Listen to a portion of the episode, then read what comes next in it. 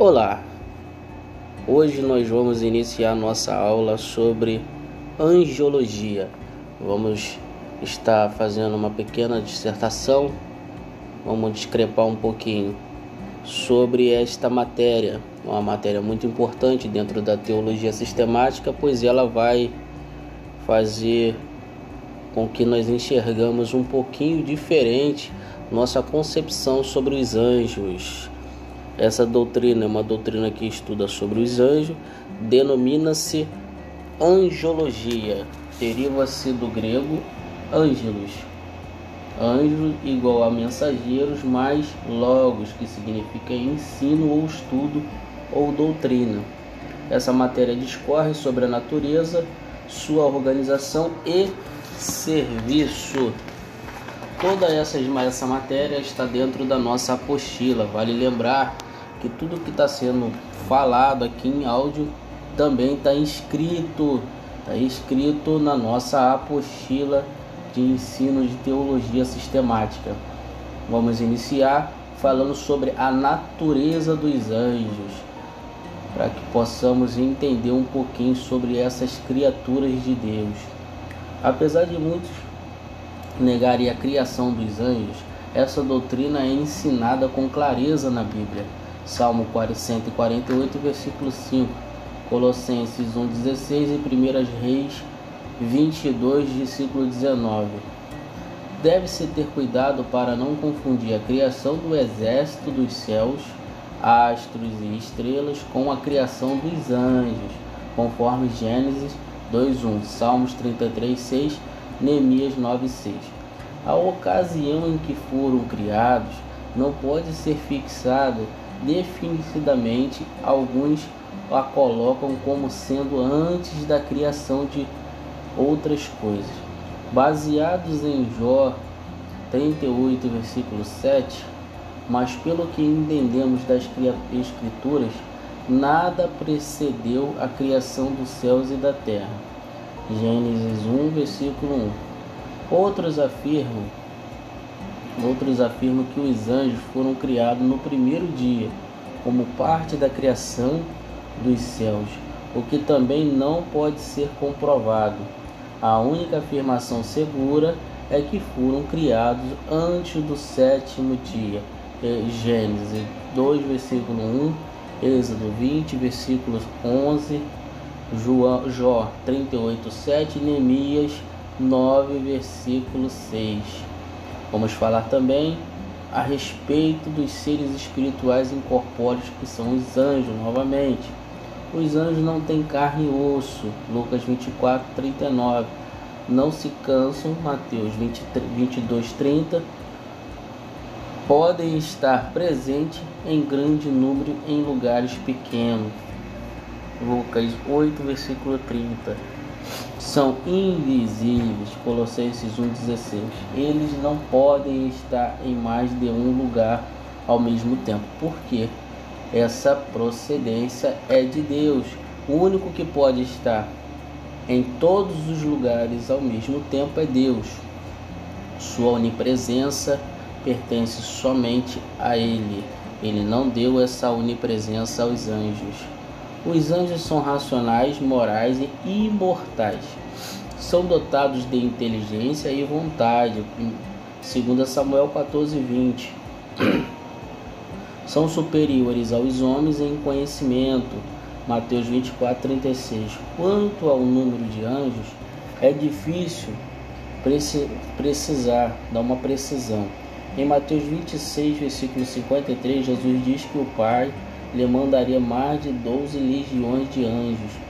Uma legião romana varia entre 3 mil a 6 mil homens, ou seja, 6 mil legionários. Em Apocalipse 5:11 diz que haviam milhões e milhões e milhares de milhares diante do trono de Deus. Vamos falar agora sobre a organização dos anjos. Cada anjo tem uma organização.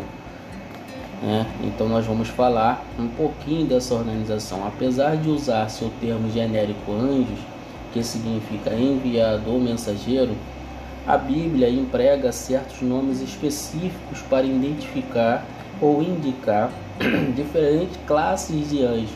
Vejamos algumas delas. Arcanjo. Miguel aparece como o único arcanjo na Bíblia, sendo chamado inclusive de arcanjo.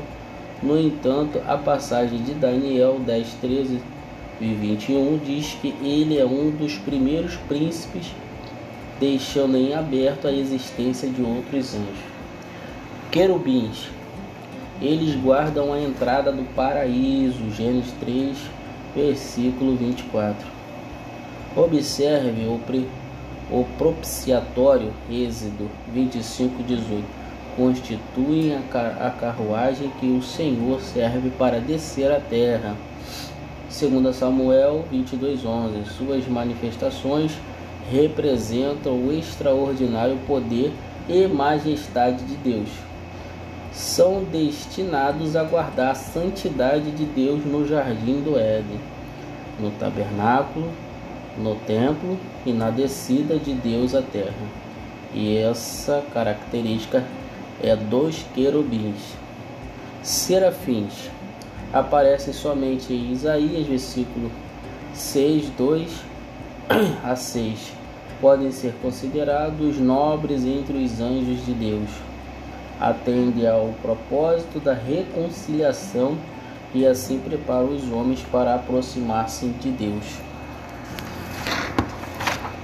Principado, potestade, tronos e domínios. A Bíblia fala de anjos que ocupam lugares de autoridade no mundo angélico. Efésios 3:10, Colossenses 2:10, Colossenses 1:16, Efésios 1:21, 1 Pedro 3:22. Esses nomes não indicam espécies diferentes de anjos, mas classes diferentes entre eles. E por último, e por último, Gabriel e Miguel são os únicos dois anjos a quem a Bíblia atribui nomes próprios.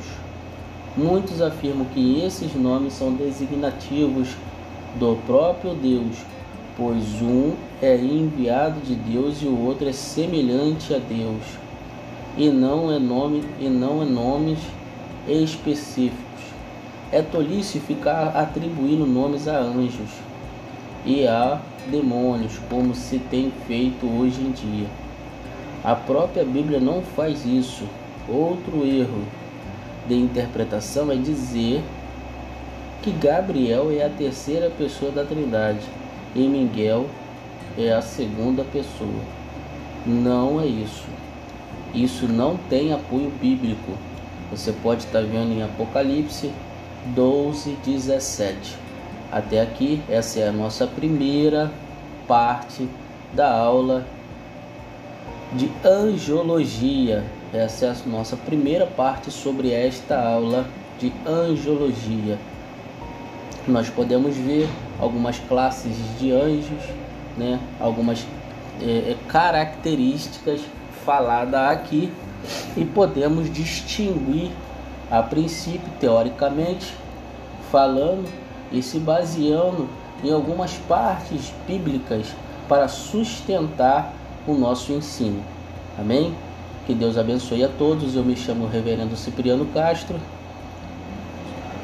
Que Deus abençoe a cada um de vocês em nome de Jesus. Amém.